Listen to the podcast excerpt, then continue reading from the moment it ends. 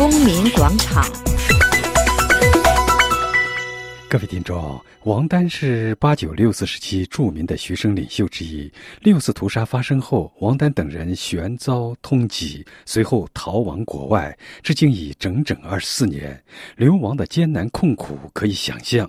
我们要回家的合理呐喊被充耳不闻。漫长的时间可以消逝一切愿望。王丹仍然保持着乐观的情绪。流亡之苦，屠杀之难，反而砥砺了意志。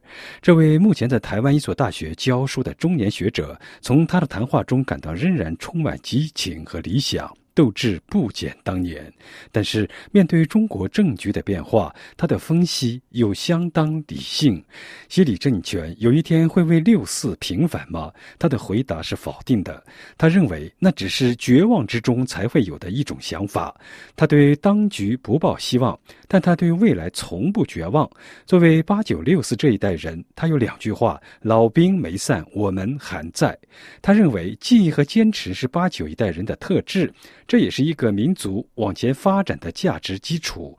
王丹同时对网络上长成的一代人寄予很大希望。他相信中国将在九零后这一代人身上得到改变。他给人的感觉是一个不可磨蚀的理想主义者，不指望平凡，对未来保持乐观。呃，现在这个海内外关于要求这个习近平政权平反六四的呼声很高。您认为，那么习李政权有没有这个对六四进行平反的可能呢？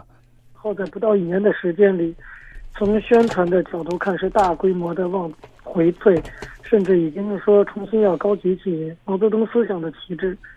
那这样的情况下，我真是看不出任何一点要给六次平反的可能性。嗯，呃，但是就是好多人对这个呃，习近平仍然抱着期望，就说是如果给他两三年的时间的话，他可能现在刚开始还是在。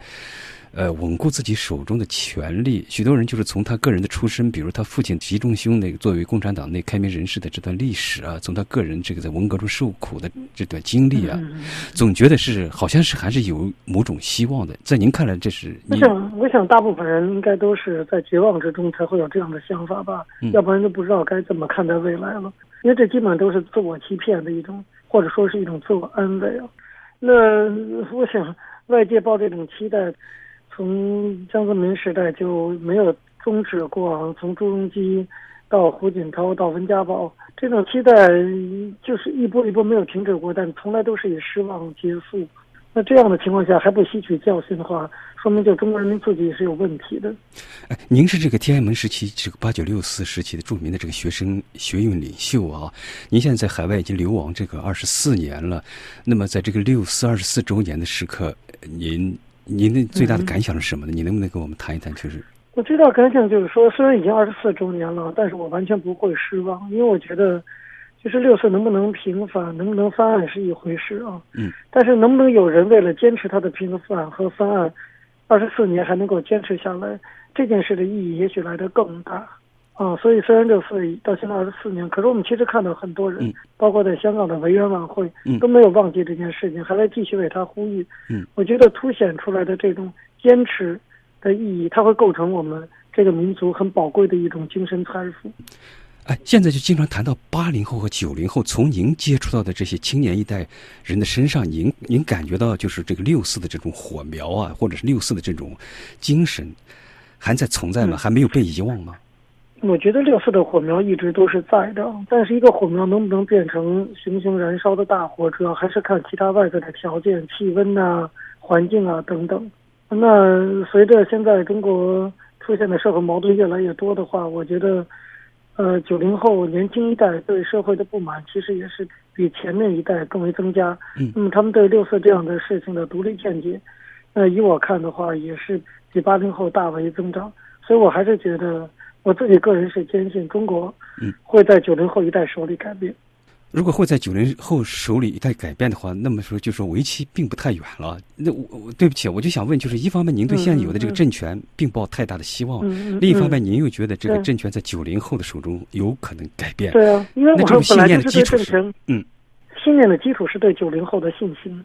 我从来就对政府不抱任何希望。可是中国也不是只是政府的中国，中国是人民的中国。嗯，我可以对政府不抱希望，可是我对人民还是抱有希望的。嗯，尤其是九零后起来的年轻人。政府当然是不会做任何的让步。嗯，可是我相信，到某种情况下，以九零后为主体的中国人会站起来，会再次像六四那个样子，用实际的行动给政府以巨大的压力。嗯，到那个时候，我相信政府只能让步。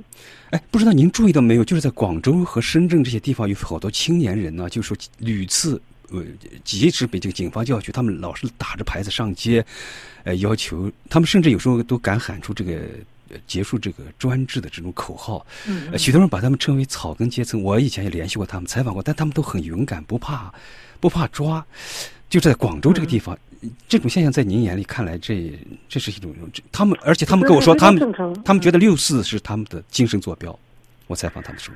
我自己也接触很多九零后，我现在大学教书，接触很多大陆来的留学生，所以我对这一代算是比较了解的。我相信这一代心中的恐惧已经有所减少，而且这一代是长在网络上的一代，所以当局的那种那种宣传呀，对他们根本不会起什么作用。当局的信息的封锁也对他们起不了什么作用，因为他们已经熟练的掌握网络这个武器。这就是为什么我对九零后能够改变中国是很有信心的地方。哎，您觉得这个政权最后是完全靠自己内腐、完全腐败的垮台了呢，还是要有一种革命性的力量？现在有好多人提出，我想没有一个政权完全自生自灭的。嗯，这么大的一个庞大的体制，嗯，还是一定要有来自外界的压力，在外界的压力之下，当局内部会分解。那么这种分解，就是变成跟外来的压力变成配合在一起。我想那就是中国未来走向民主化的基本路径。哎，最近我们在推特上就刚刚看到那个马少芳，也是参加天安门呃学运的一位领袖之一，当时也是受到通缉的。他在那公布那个六四时期的一些死亡者和失踪者的名单，现在好多人在还在搜集这件事情。嗯，您觉得这件事情就是在就是一种就永远不要忘记？我觉得像马少芳是我们当年当年的战友了了。那很多就是当年不参与了六四的同学。我觉得今地址过去二十四年了，嗯，今天还是在尽自己的力量去做一些事情。所以我们有句话说，就是老兵没散，我们还在。啊，我想就是我们这些人都没有放弃。嗯嗯嗯，老兵没散，这句话非常好。我们还在啊，对对，你们还在。哎，哎，我们有好多熟悉您的这个听众啊，就是那么在今天这个时候，在六四这个二十四周年的日子里，呃，您还想给他们说说几句话吗？就说他们。嗯，我觉得就是六四虽然已经二十四年了，但是我觉得我们这个民族就是要经历这样的考验，就是在漫长的时间里积累我们的坚持，用记忆来跟集权做对抗。嗯，那么虽然二十四年时间很漫长，但是在这个漫长的时间里，正好我们可以积聚起记忆和坚持这两个意义。我想这两个事情，只要我们坚持下来，这才是民族可以往前发展的重要的一个价值基础。所以我觉得时间虽然很长，但是它不是没有意义的。嗯。哎，你觉得六四一代人是不是和其他人不同？因为好多人批评说中国人就是说，甚至知识分子说没有悲剧感，没有那种批评精神。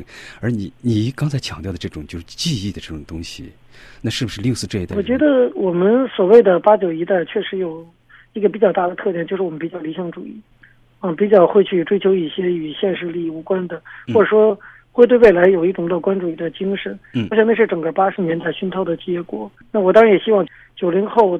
这一代人能够，就是从我们这代人学到这个东西，就是对未来要有乐观的精神，然后坚持不懈的去努力，把它当做一种理想主义来实践。但是今天人们听到的好多在中国社会每天发生的东西，都是让人感到就是或者窒息，或者是令人绝望的东西。就是好多人都觉得，呃，就是那种腐烂腐朽的东西太多了。这个东西也不会让你们失望，不会让您感到失望。我觉得。就是正是因为有这些东西的存在，才需要我们大家去努力啊！如果没有的话，其实反倒是奇怪的事情。那作为弱势者，那在当局这种强大的压力下，那我们作为弱势者是没有悲观的权利的。嗯嗯。如果我们悲观，我们就只有放弃一个办法了。嗯。所以，如果我们还想继续做一些事情的话，我们就不应该把自己沉浸在悲观和绝望的情绪里。问题确实很多，但是我们应该一一的从头做起。嗯，我最后一个问题就是说，现在习近平马上要去美国访问了，就西方国家现在对中国的这种态度，您是怎么看的？现在好像中国自己也在把自己作为一个大国的框架，就是这次说是建立所谓新兴的大国的关系。您对西方国家对中国的、对中国新的领导层的这种看法和态度，您您是什么感觉？我知道，嗯，懂你的问题。在资本主义制度现在面临很大的挑战的情况下，也就是金融危机爆发以来，啊，那西方国家放弃一些人权方面的立场，希望跟中国搞好关系，以解决自己的经济危机。我想这是正常的，也是可以理解的。那么我自己从来没有把希望寄托在西方社会对中国的这种力道上面。嗯，我想中国的改变，当然还是要靠中国人自己。各位听众，您刚刚听到的是光明广场专题节目，六四时期的学生领袖王丹在六四二十四周年之际畅谈感想。本次节目由安德烈主持，谢谢您的收听。